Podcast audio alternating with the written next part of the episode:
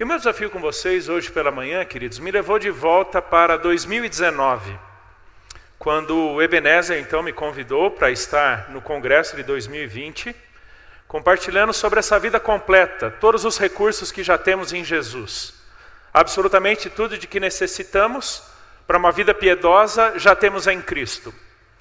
E aí então tivemos o congresso de 2020 cancelado por tudo aquilo que já sabemos que aconteceu. E então algumas percepções foram surgindo no nosso Brasilzão evangélico. Preste atenção. Percepções que vieram à tona, não que passaram a existir. Impressionante como um daqueles fundamentos da reforma protestante, o chamado sacerdócio universal de todos os crentes, o livre acesso que todos eles têm por meio de Cristo até Deus, o livre acesso que cada um deles tem à palavra de Deus e, portanto, podendo estudá-la por eles mesmos, sem a necessidade de uma mediação sacerdotal ou papal, mas que, infelizmente, ao longo de 2020, nós não vimos isso acontecendo. Impressionante a profunda dependência de muitos crentes de que pessoas ficassem mandando meditações, devocionais, como que pequenas pílulas espirituais que as motivassem durante o dia ou durante ali a sua semana. Não é por acaso que muitos desses pastores e líderes chegam completamente esgotados ao final desses dois anos, porque tiveram que manter a espiritualidade de muitos crentes que até descobriram ou perceberam que não sabiam estudar a Bíblia por si mesmos. Eu não me lembro de quantas lives tivemos, quantas mensagens tivemos sobre vida devocional, desde culto doméstico até como estudar a Bíblia sozinho. E não foram poucas as pessoas que perceberam que nunca tinham estudado a Bíblia por elas mesmas e, portanto, até nem sabiam como fazer isso. Portanto, dessa dependência de pessoas as ensinando, dando essas pílulas espirituais, acabou até angustiando muita gente. Chegamos ao final de todo esse processo com uma surpresa muito grande até sobre a qualidade espiritual de muitos desses crentes. Não é meu propósito lidar com as causas, nem com os desdobramentos, mas é impressionante a quantidade de crente com medo da morte, não por amar a vida, mas talvez por não ter a segurança da sua eternidade.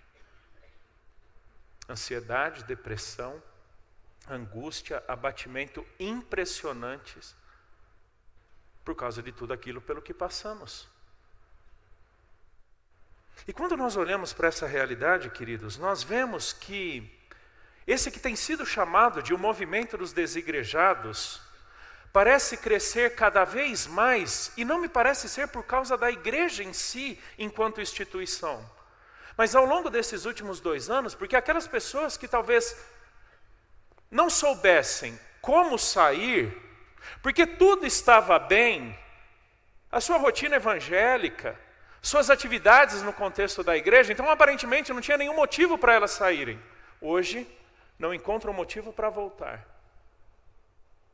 Porque simplesmente não há justificativa mais para congregarem como igreja, porque afinal de contas aprenderam que pelo online elas podem manter a sua espiritualidade. Isso levou muita gente, ao longo desse tempo, começar a discutir sobre em que consistiria uma espiritualidade pós-pandemia. Dezenas de textos, livros, lives, palestras sobre espiritualidade pós-pandemia. Sem ter o tempo para lidar com tudo isso, mas sinteticamente eu diria o seguinte: não existe espiritualidade pós-pandemia. Não existe espiritualidade circunstancial. Não existe vida de piedade que é moldada pelas circunstâncias presentes pelas quais passamos, como se os valores eternos que temos em Cristo para a nossa vida de piedade e a nossa maturidade nele próprio fosse moldada por causa daquilo pelo que passamos. Queridos, por causa do Evangelho, não existe novo normal. Não existe um novo normal para o Evangelho. Sabe por quê? Porque a igreja, o cristianismo, sempre se viu em momentos de pré-morte pré-morte do movimento mesmo. A cristandade sempre esteve a uma geração do seu extermínio. Por exemplo, leia 1 Pedro, leia Hebreus, e você verá que a igreja daquele primeiro século já vislumbrava, por meio dos autores bíblicos, de que uma grande perseguição, privação, provação de tudo quanto é natureza estava chegando à igreja, que talvez, dependendo de como a igreja reagisse a tudo aquilo, poderia não existir a próxima geração. É o que leva Chesterton, num livro chamado Homem Eterno, a dizer que a cristandade, o cristianismo, sempre morreu numa determinada geração, mas Deus sempre a ressuscitou, porque nós temos um Deus que sabe como sair do túmulo. Então não existe circunstância pela qual venhamos a passar que Deus previamente em Cristo já não nos tenha provido absolutamente tudo para passar por essas circunstâncias e que, portanto, não existe uma espiritualidade circunstancial. Olhe para o cristianismo. Ele sobreviveu ao século XX com duas guerras. Olhe para um mundo de missões. Pesquise um pouquinho sobre algumas organizações que trabalham com crentes perseguidos mundo afora. Como Tertuliano, um teólogo, disse no início da era cristã, parece que muitas vezes o sangue dos mártires rega a semente do Evangelho. Porque, queridos, espiritualidade não consiste num conjunto de atitudes que nós temos para construirmos a nossa vida com Deus. Espiritualidade não é um checklist de atitudes que, tendo cumprido-as, nós então construímos a nossa posição em Cristo, somos aceitos por Deus e então podemos destrancar algo das bênçãos de Deus. Ainda que o cristianismo sempre tenha estado a uma geração da sua morte, ele nunca morreu, porque a espiritualidade da igreja está em Jesus e não nela própria. Espiritualidade não é um conjunto de atitudes. Espiritualidade é uma conformação progressiva com Cristo Jesus. E é isso que então Pedro vai escrever para aquela comunidade ali do primeiro século. Em 2 Pedro, capítulo 1, versículo 3. Eu quero ler com vocês até o verso 11. Aquela que é sem dúvidas uma das minhas passagens favoritas de todo o Novo Testamento. Porque me relembra justamente isso, que uma vida de piedade não está baseada nas atitudes espirituais ou piedosas que eu tenho diante de Deus ou de pessoas, mas antes de tudo, na minha posição em Jesus, por causa daquilo que ele fez por mim. 2 Pedro capítulo 1, versículo 3 até o versículo 11, Pedro diz o seguinte: Visto como pelo seu divino poder nos têm sido doadas todas as coisas que conduzem à vida e à piedade pelo conhecimento completo daquele que nos chamou para a sua própria glória e virtude, pelas quais nos têm sido doadas as suas, muito precio as suas preciosas e muito grandes promessas, para que por elas vos torneis coparticipantes da natureza divina, livrando-vos da corrupção das paixões que há no mundo. Por isso mesmo, vós, reunindo toda a vossa diligência, associai com a vossa fé a virtude, com a virtude o conhecimento, com o conhecimento o domínio próprio, com o domínio próprio a perseverança, com a perseverança a piedade, com a piedade a fraternidade, com a fraternidade o amor. Porque estas coisas, existindo em vós e em vós aumentando, fazem com que não sejais nem inativos, nem infrutuosos no pleno conhecimento de nosso Senhor Jesus Cristo. Pois aquele a quem estas coisas não estão presentes é cego, vendo só o que está perto, esquecido da purificação dos seus pecados de outrora. Por isso, irmãos, procurai com diligência cada vez maior confirmar a vossa vocação e eleição porquanto procedendo assim não tropeçareis em tempo algum. Pois desta maneira que vos será amplamente suprida a entrada no reino eterno de nosso Senhor e Salvador Jesus Cristo. Se você voltar para os versículos 1 e 2, você verá que Pedro lembra aqueles crentes, logo no início dessa segunda carta que ele envia para aquelas comunidades, de quem eles são em Jesus. Eles já tinham obtido a fé preciosa na justiça de nosso Deus e Salvador Jesus Cristo. Interessante que essa ideia de justiça de nosso Senhor e Salvador Jesus Cristo nos leva de volta para aquilo que Jesus fez por nós. Ele nos justificou. Isso quer dizer que a obra de Cristo Jesus na cruz nos substitui completamente, nos dizendo que aquilo que ele fez por nós é plenamente suficiente para nos tornar aceitos diante de Deus. Esses crentes já tinham a sua fé preciosa na justiça de Cristo, naquilo que Jesus fez por eles e por nós na cruz do Calvário. É aquilo que Paulo vai dizer em Romanos 1, que a justiça de Deus se revela no Evangelho. Que a justiça de Deus é manifesta em Cristo, em quem ele pune e salva pecadores. Quer dizer que ele tomou o nosso lugar na cruz do Calvário, de tal forma que ele fizesse definitiva e completamente o que nenhum de nós seria capaz de fazer.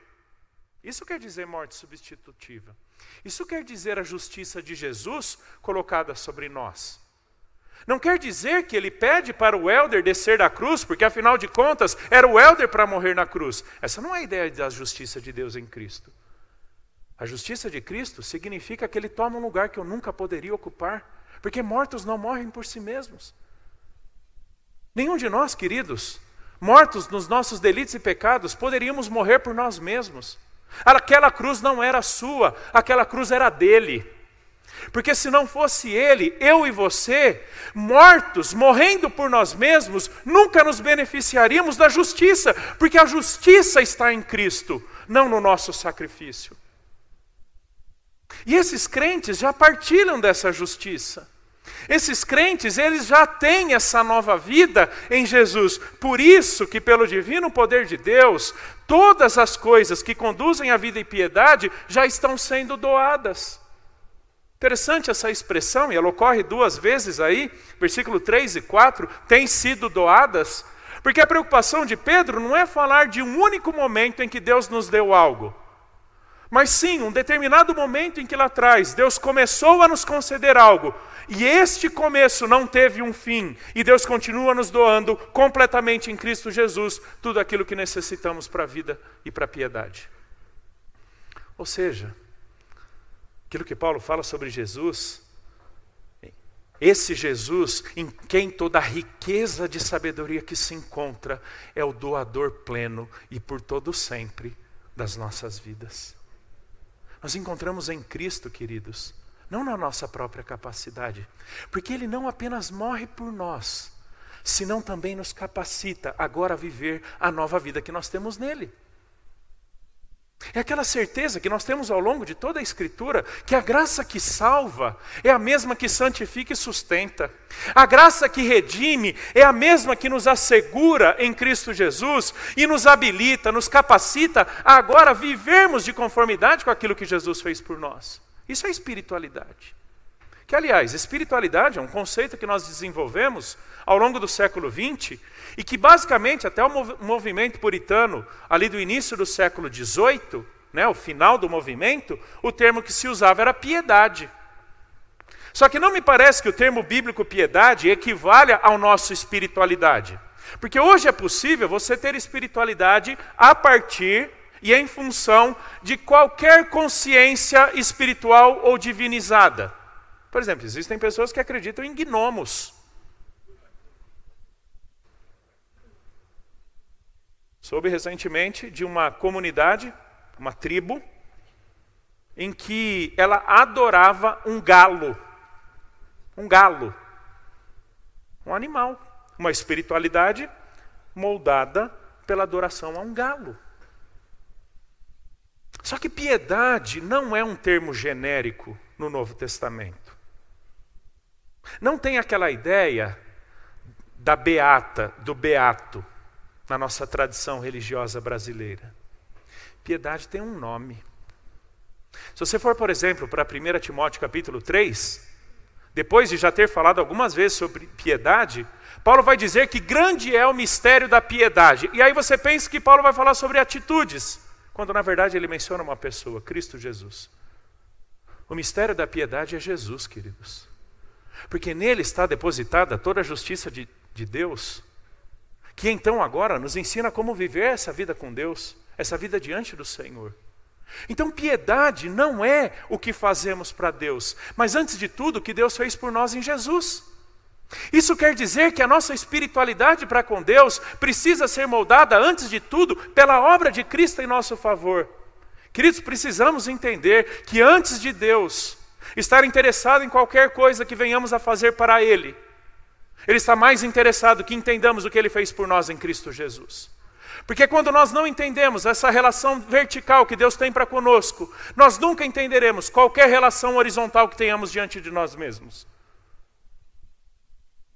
É por isso que a espiritualidade de alguém pode ser medida por meio dos seus relacionamentos, não por causa dos relacionamentos que temos entre nós, mas o quanto do relacionamento de Deus conosco reflete-se no nosso casamento, no nosso relacionamento com os nossos filhos, colegas de trabalho, amigos de condomínio e por aí vai. É a verticalidade moldando a horizontalidade da nossa vida. Pelo seu divino poder nos têm sido doadas todas as coisas que conduzem à vida e piedade. Essa é a certeza em Pedro de que não existe nada de que necessitemos para a vida com Deus que o próprio Deus já não tenha nos dado. Mas o problema, queridos, é que nós normalmente vamos lidar com o conceito de bênção muito mais como coisa do que propriamente como relacionamento. De alguns séculos para cá, nós fomos reduzindo o conceito de bênção a coisa material, física, saúde, relacional, financeira. Quando na verdade, bênção na Bíblia não é coisa. Bênção na Bíblia é a provisão da aprovação de Deus por causa do relacionamento que temos com Ele. Esse é o é bem-aventurado na Bíblia. O bem-aventurado é aquele que está num relacionamento de concordância, aprovação e aceitação para com Deus. Por quê? Porque Deus consente com ele, porque aquele anda nos seus caminhos e o teme. Quando a gente vem para o Novo Testamento, é o que Paulo vai dizer em Efésios capítulo 1. Bendito o Deus e Pai de nosso Senhor Jesus Cristo, que nos tem abençoado, mesmo tempo verbal, mesma construção, aqui de 2 Pedro, Pedro capítulo 1, nos tem abençoado, nos tem sido doadas nos tem abençoado com toda sorte de bênçãos espirituais nas regiões celestiais em Cristo. Bênção é o desfrute de um relacionamento, não a gratidão por algo que recebemos em termos materiais. Então Pedro está muito certo de que aqueles crentes já têm absolutamente tudo em Jesus. Mas é interessante que, a despeito de termos tudo isso em Cristo, não necessariamente com a mesma disposição, nós lançamos mão desses recursos. Porque numa mentalidade meritória, como é a nossa em termos religiosos, nós acreditamos que o resultado de algo nada mais é do que aquilo que alcançamos pelos esforços que tivemos no processo. Essa é a nossa realidade. Nós estudamos para passar numa prova, nós nos esforçamos para passar num concurso, nós trabalhamos e juntamos dinheiro para comprar alguma coisa ou para termos algum tipo de experiência. E ao conquistarmos essas coisas, nós nos alegramos porque, afinal de contas, trabalhamos e fizemos por merecer ao recebê-las ou ao conquistá-las. Mas isso não é piedade. Isso não é espiritualidade. Isso não é relacionamento com Deus. A intimidade com Deus não é fruto dos esforços que temos a favor da nossa proximidade com Ele, mas porque um dia Deus irrompe na história e manda o seu filho, como vai dizer C.S. Lewis, o Filho de Deus se fazendo homem para que um dia os homens pudessem ser feitos filhos de Deus. É Deus vindo ao nosso encontro e nos buscando quando éramos completamente rebeldes, indiferentes a Ele. Isso é bênção, queridos. Isso é bênção. Não que não possamos pedir e orar, eventualmente por coisas materiais, terrenas, temporais, mas não as equivalha à bênção, porque a falta delas não significa maldição. Porque quando nós entendemos que bênção é o desfrute do relacionamento com Deus, até a privação de algo vindo de Deus é bênção. Como, por exemplo, aquela mulher no ministério de Jesus, que não tem nada a ver com o povo de Deus e pede para que Jesus a abençoe, e Jesus nitidamente diz, contando como que uma parábola, uma ilustração, dizendo que a comida é para aqueles que estão em volta da mesa, e a mulher diz: Sim, mas os cachorrinhos comem das migalhas que caem. Porque quando vem de Deus, queridos, até migalha é bênção. Porque é o desfrute de um relacionamento, de uma intimidade que temos com Deus por meio de Cristo. É por isso que todas essas coisas que conduzem à vida e piedade nos têm sido doadas. nos têm sido concedidas em e por meio de Cristo Jesus. Se você voltar lá para o capítulo 1, verso 1, você verá que aqueles crentes, juntamente com Pedro e seus companheiros de ministério, já obtiveram fé igualmente preciosa na justiça de Deus e Salvador Jesus Cristo. Já eram salvos. Portanto, eles tinham absolutamente tudo o de que necessitavam. Mas é interessante que na nossa cultura, até mesmo evangélica, e sobretudo evangélica, aqui para o nosso contexto, a gente vem de uma herança de ênfase na escassez, na falta, na privação e não na abundância. É por isso que nós somos tão murmuradores e é por isso que nós temos tanta dificuldade com a gratidão. Porque os nossos olhos primeiro brilham para o que falta e não para o que já temos. Quando na verdade a vida cristã é a abundância da vida com Cristo, que não tem espaço para escassez. E eu não tenho dúvidas que talvez alguns dos queridos aqui, nessa manhã, tenham o desafio de olhar para as riquezas que já tem em Cristo e parar de reclamar da escassez que talvez perceba. Já nos têm sido doadas. Jesus não é alguém que simplesmente morre na cruz, senão também para quem eu vou todos os dias, em quem eu encontrarei o suficiente para viver essa vida digna, essa vida aprovada, abençoada por Deus. Queridos, em Jesus temos tudo que Deus requer de nós para uma vida diante dEle, para uma vida de santidade. Se você for um pouquinho lá para frente, aí no, no capítulo 1 ainda, versículo 9, Pedro vai dizer: Pois aquele a quem estas coisas não estão presentes é cego vendo só o que está perto, esquecido da purificação dos seus pecados de outrora, se esquecendo de onde Deus o tirou. Isso significa basicamente na teologia de Pedro, quando você volta para 1 Pedro, quando ele fala muito sobre o santo procedimento, o comportamento que todo crente deve ter de santidade por causa do seu pertencimento a Jesus, que quando nós não entendemos que vida é essa que Deus nos deu em Cristo, nós certamente nos esquecemos de onde Deus nos tirou. E quando nós nos esquecemos de onde Deus nos tirou, não apenas pouco importa onde estamos, quanto nenhum sentido faz para onde Ele está nos levando. A perda da consciência de onde Deus nos tirou não apenas esvazia de significado onde nos encontramos, quanto nos faz perder de vista para onde Ele está nos levando. Porque a vida de santidade não é simplesmente o que de certo eu faço no presente senão antes de tudo a certeza de que Deus me purificou dos meus pecados em Cristo Jesus, de que Deus já me perdoou e que não existe nada pelo que eu venha a passar, ou qualquer atitude errada que eu venha cometer no tempo, que Deus já não tenha provido em Cristo todo o perdão necessário para o desfrute e a retomada da minha comunhão com Ele. Isso é obra completa de Jesus, queridos. Por isso que penitência na vida cristã não faz sentido. Por isso que autocomiseração, autoflagelo não faz sentido. Cada vez que eu tento me penitenciar por algum pecado que eu cometi, imediatamente a graça de Deus me traz à tona dizendo: Isso já foi pago na cruz do Calvário.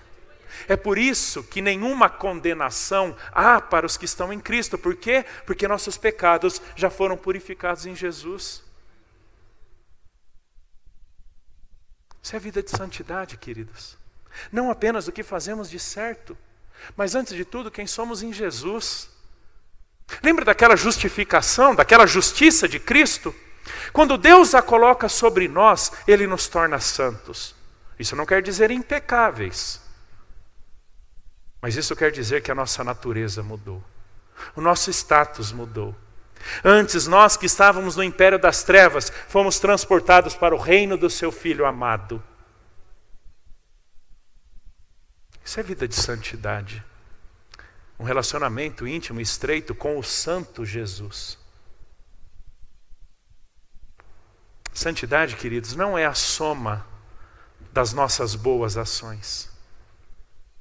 Santidade não é o status que nós alcançamos por fazermos tudo certo, mas antes de tudo, por termos sido separados pela e para a pessoa certa, Cristo Jesus. É por isso que Paulo escreve aos Coríntios dizendo aos santificados que estão em Corinto. Preste atenção. Você lembra de Corinto? Você lembra a, aparente desgraça que aquela igreja era, a quantidade de problemas que ela parece ter trazido ao ministério de Paulo. Mas como é que Paulo começa aquela carta aos santificados que estão em Corinto? Olha que beleza.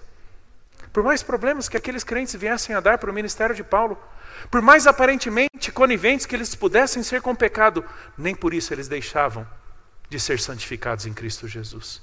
Então, santidade não é simplesmente o status que nós alcançamos quando paramos de fazer coisas erradas, mas antes de tudo, por causa da transferência completa do que Jesus fez por nós. Queridos, essa é a segurança mais fundamental da nossa vida cristã. Que a promessa da vida eterna não é por causa da capacidade que temos de nos mantermos santos, mas por causa da completude da obra de Jesus, que esvai de nós qualquer capacidade de fazermos qualquer coisa que nos faça merecer a eternidade. Por causa de Jesus, por causa dessa nova vida que temos nele, queridos, precisamos entender isso. Nós não somos seres carnais tentando praticar coisas espirituais. Nós somos seres espirituais, agora sim lutando contra as coisas da carne. Nós já somos seres espirituais em Jesus. Essa é a nossa realidade, queridos. Portanto, certamente, as coisas que viemos a fazer não constroem, mas certamente demonstram. Porque é o que me parece que Pedro está justamente lidando, aí do versículo 5 em diante, quando ele fala sobre diligência, fé, virtude, conhecimento, domínio próprio, perseverança, piedade, fraternidade, amor e muitas outras coisas as quais chamaríamos de virtudes cristãs. Virtudes cristãs não são construtoras de espiritualidade. Virtudes cristãs não são atitudes específicas que nos colocam no status de maturidade, mas são demonstrações da posição que já temos em Jesus. Cuidado para não ter uma visão equivocada sobre disciplinas espirituais. Porque me parece que nós não temos muita dificuldade em acreditar que fomos salvos pela graça. Mas também não me parece difícil muitos acreditarem que são mantidos na graça pelos esforços, sobretudo pelas disciplinas espirituais. Disciplinas espirituais não são mediadoras de espiritualidade. Disciplinas espirituais não são construtoras de espiritualidade. Disciplinas espirituais são dádivas, graça e bondade de Deus, em que por meio de suas práticas participamos, desfrutamos e frutificamos na nossa vida em Jesus. Você não lê a Bíblia para ser aceito por Deus. Você lê a Bíblia para entender o que Deus fez por você. Você lê a Bíblia para entender o que Deus está fazendo na história. Você pode ler a Bíblia cinco ou dez vezes o ano inteiro. Isso não fará, isso não fará com que Deus te ame mais em Jesus. Porque na verdade Deus te amou em Cristo, quando você era pecador, quando você não tinha absolutamente nada para lhe chamar a atenção. Então não é ler a Bíblia que te faz ser aceito por Deus, não é ler a Bíblia que te faz ser mais abençoado por Deus, porque todas as coisas que designam, em alguma medida, a bênção de Deus em termos relacionais já estão em Cristo. A oração não te torna mais perto de Deus, a oração te faz perceber o como Deus o quão perto Deus está de você já por meio de Jesus. A oração não faz com que Deus destranque algo dele para você. A oração te faz perceber que até quando Deus não faz, nem por isso deixou de ter você seguro em Jesus. Então a gente tem que parar de olhar para disciplinas espirituais como mediadoras ou construtoras de espiritualidade. Então, se tivermos muita fé, diligência, virtude, conhecimento, piedade, perseverança, domínio próprio, fraternidade, amor e muitas outras coisas, seremos mais crentes. Não, isso não nos faz mais crentes. Isso nos oportuniza um maior desfrute de quem já somos em Jesus. Guarde essas três palavrinhas: participar, desfrutar, frutificar, nunca construir. Porque há um só que abriu um novo e vivo caminho e tornou possível a nossa chegada e acesso ao trono da graça. Esse alguém é Cristo Jesus. Ele já tornou o acesso a Deus possível. A tua oração não te leva para Deus. A tua oração demonstra o quão perto Deus está de você por causa de Jesus. Então, todas essas virtudes, todas essas práticas são oportunidades de desfrute. Sabe por quê? Porque Jesus já disse, queridos, que o jugo dele é manso e o fardo dele é leve. E ele disse para todos aqueles que estavam cansados de espiritualidade, dominada pelo farisaísmo, do ritualismo moldado por um, um judaísmo que se esqueceu de Deus e olhou para o rigor da letra da lei, haver justiça e piedade, esse Jesus disse para aquela geração: O meu jugo é manso, portanto venham a mim todos aqueles que estão cansados. Queridos, quando nós entendemos a obra completa de Jesus e nós nos chegamos a Ele, o nosso esforço é, na verdade, do descanso. Jesus é alguém que nós descansamos. Porque esse é o trabalho mais coerente e único possível do que podemos diante do que ele fez por nós. É por isso que Jesus diz: Venham mim todos os que estão cansados, descansem em mim. É isso que nós precisamos, queridos. Resgatar uma piedade que está centrada em Jesus e na obra dele em que os nossos esforços, na verdade, são de desfrute, não de construção. Em que a nossa espiritualidade não é medida por quantas vezes lemos a Bíblia, fazemos oração, vamos à igreja, o quanto ofertamos, ou quais ministérios, ou em quais ministérios servimos. Mas o quanto fazemos de todas essas oportunidades oportunidades de desfrute e frutificação de quem já somos nele. Todas as coisas que conduzem à vida piedosa já nos foram doadas em Jesus. Não ore pelo que te falta. Agradeça pelo que você já tem. Porque, na verdade, quando você perceber uma falta, nada mais é do que a miopia do que você já tem em Jesus, mas você já se esqueceu.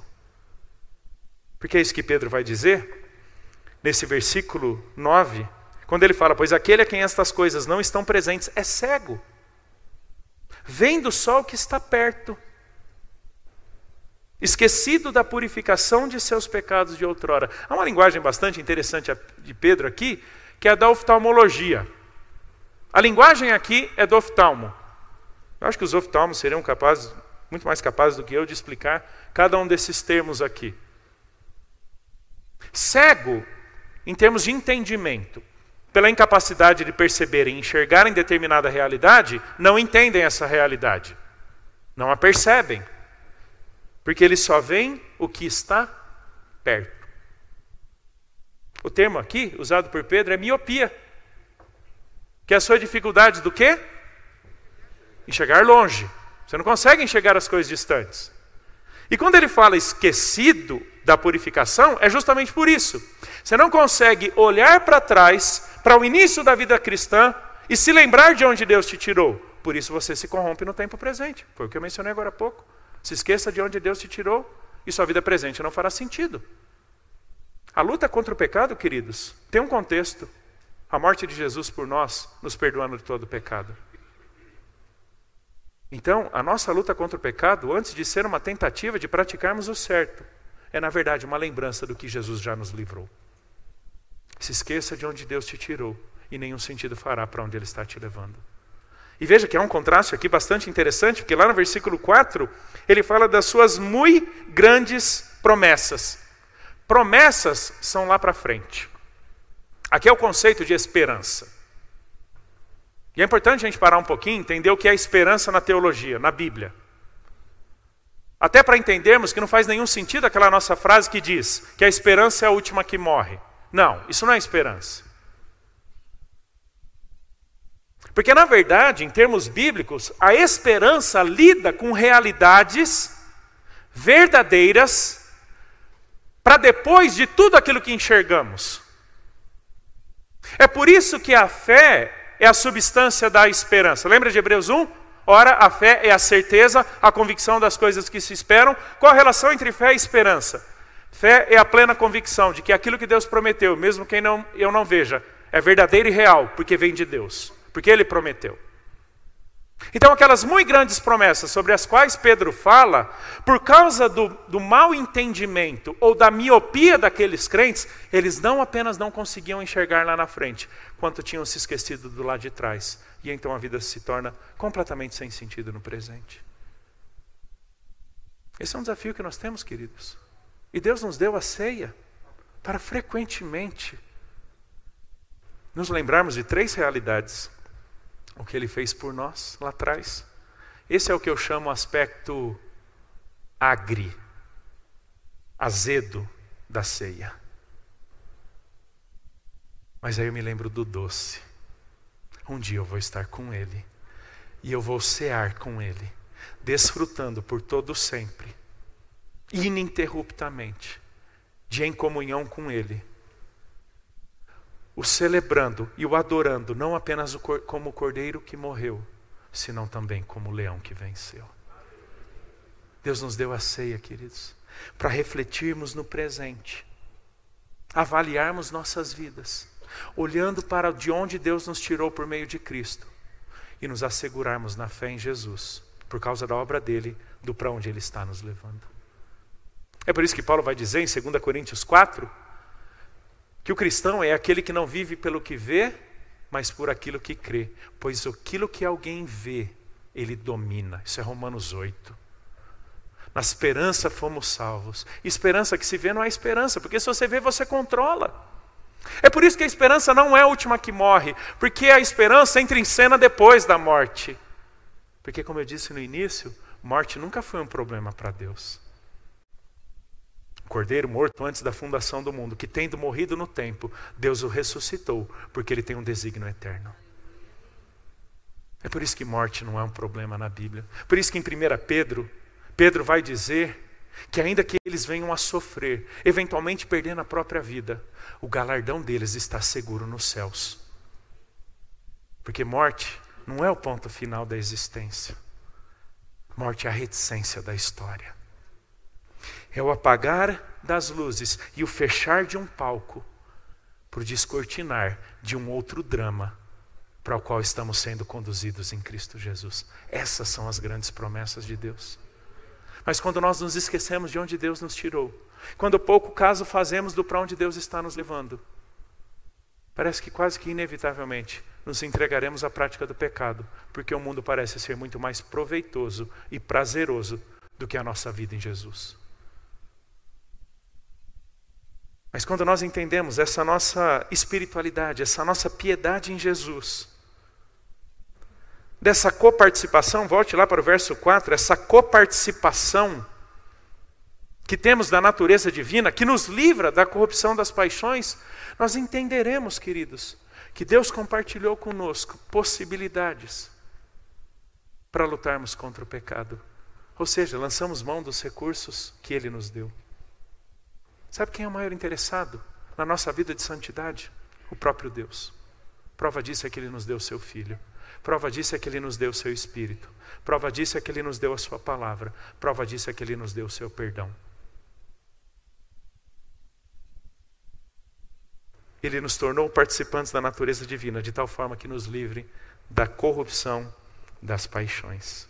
E quando voltamos lá para o verso 9, essa linguagem da oftalmologia Pedro vai dizer: Pois aquele que, em quem não tem estas coisas, em quem elas não estão presentes, é cego, vendo só o que está perto. Interessante que a expressão, olhem aqui para mim, é, para quem tem problema de, de, de enxergar de longe, deve se lembrar um pouquinho que às vezes nós até tiramos o óculos e fechamos um pouquinho os olhos.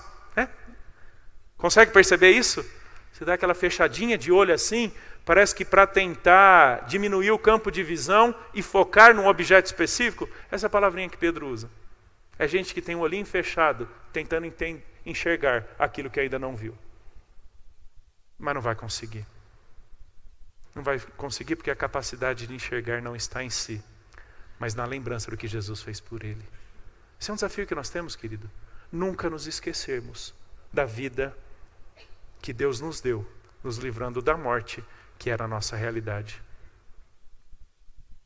São dois, dois parágrafos belíssimos na Bíblia E os dois contêm uma expressão fantástica, talvez das mais importantes em toda a Bíblia: mas Deus. Mas Deus, sendo rico em misericórdia, por causa do grande amor com que nos amou, deu-nos a vida em Jesus quando ainda éramos pecadores. Quando ainda éramos pecadores, o mas de Deus irrompeu na história, salvando esses pecadores. Estávamos mortos nos nossos delitos e pecados, entregues à própria vontade, seguindo o curso do mundo, debaixo do príncipe da potestade do ar, mas Deus, sendo rico em misericórdia, por causa do grande amor com que nos amou, deu-nos vida juntamente com Cristo, pela graça sois salvos, mediante a fé, isso não vem de vós, é graça, é bondade de Deus. Esses dois mas, Deus, são aqueles que demonstram a profunda mudança de vida que Deus nos deu em Jesus. Nunca se esqueça disso. Nunca se esqueça de onde Deus te tirou. Nunca se esqueça para onde Deus está te levando. Porque quando você entende tudo que Jesus fez por você, versículo 10: procurando com diligência cada vez maior confirmar a sua vocação e eleição, você não tropeça em tempo algum. E desta forma, você será amplamente suprida a entrada no reino eterno de nosso Deus. Ou seja, chegaremos lá porque Deus está nos levando para lá. E se tem uma certeza que nós temos desde Gênesis, apesar do pecado de Adão, é que o Deus que vai de eternidade a eternidade, que determinou que, na eternidade que seu filho morresse, na eternidade seremos feitos à semelhança dele. Essa é a bendita esperança. Essa é a muito grande promessa que nos aguarda, queridos. Aquilo que Paulo fala, que de, de que por estarmos em Cristo, fomos predestinados para sermos conformes à imagem de seu Filho. E que 1 João capítulo 3, João dirá o seguinte: porque nós ainda não somos o que seremos, mas quando nós o virmos, como Ele é, quem Ele é, nós seremos feitos à sua semelhança. Ou seja, Deus vencerá. O Deus que diz que no fim dos tempos nos levará para a eternidade na semelhança do seu Filho, já disse fora do tempo que nós chegaremos lá. Aqui está a segurança da nossa salvação, a promessa de Deus de que Ele vai nos levar para lá. Isso quer dizer então que nós faremos das nossas atitudes espirituais oportunidades de desfrute e de frutificação, nunca de construção de quem já somos em Jesus. Quero orar com vocês.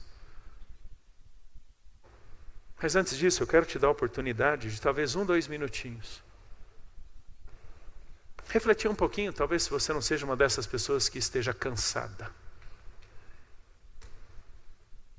Cansada de um ritualismo meritório, de construir coisas diante de Deus para receber algo dele que talvez esteja fazendo até da participação em atividades, programas da sua igreja, simplesmente como construção e não como desfrute. Meios próprios, esforços próprios para receber algo de Deus e não a oportunidade de curtir o que Ele já te deu em Jesus. Queridos, confessem isso diante de Deus, para que você nunca se esqueça de onde Ele te tirou e para onde Ele está te levando.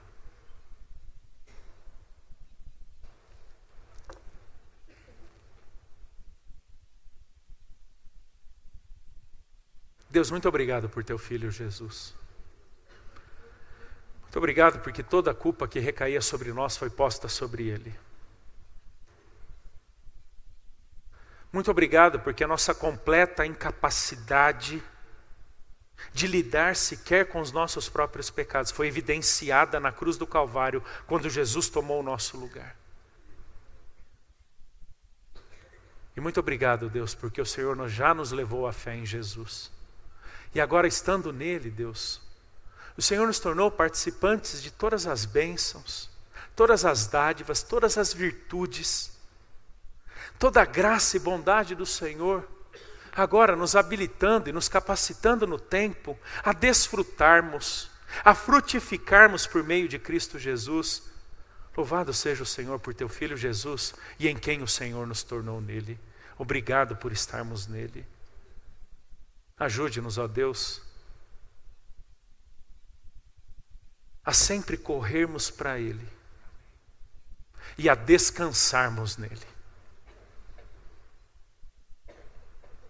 Na certeza de que, perdendo nossas vidas nele, ganhamos a vida contigo. Nos ajude, a Deus, a entender que a nossa vitória está na nossa derrota diante da cruz. Nos ajude, Deus, a olharmos para todas essas coisas que compõem aquilo que chamaríamos de uma espiritualidade prática, de uma vida cristã prática. Não como meios de construção, não como moeda de troca ou barganha com o Senhor, mas oportunidades de desfrute e de frutificação de quem o Senhor já nos, já nos tornou em Cristo. Ajude-nos e nos abençoe, Pai. Amém.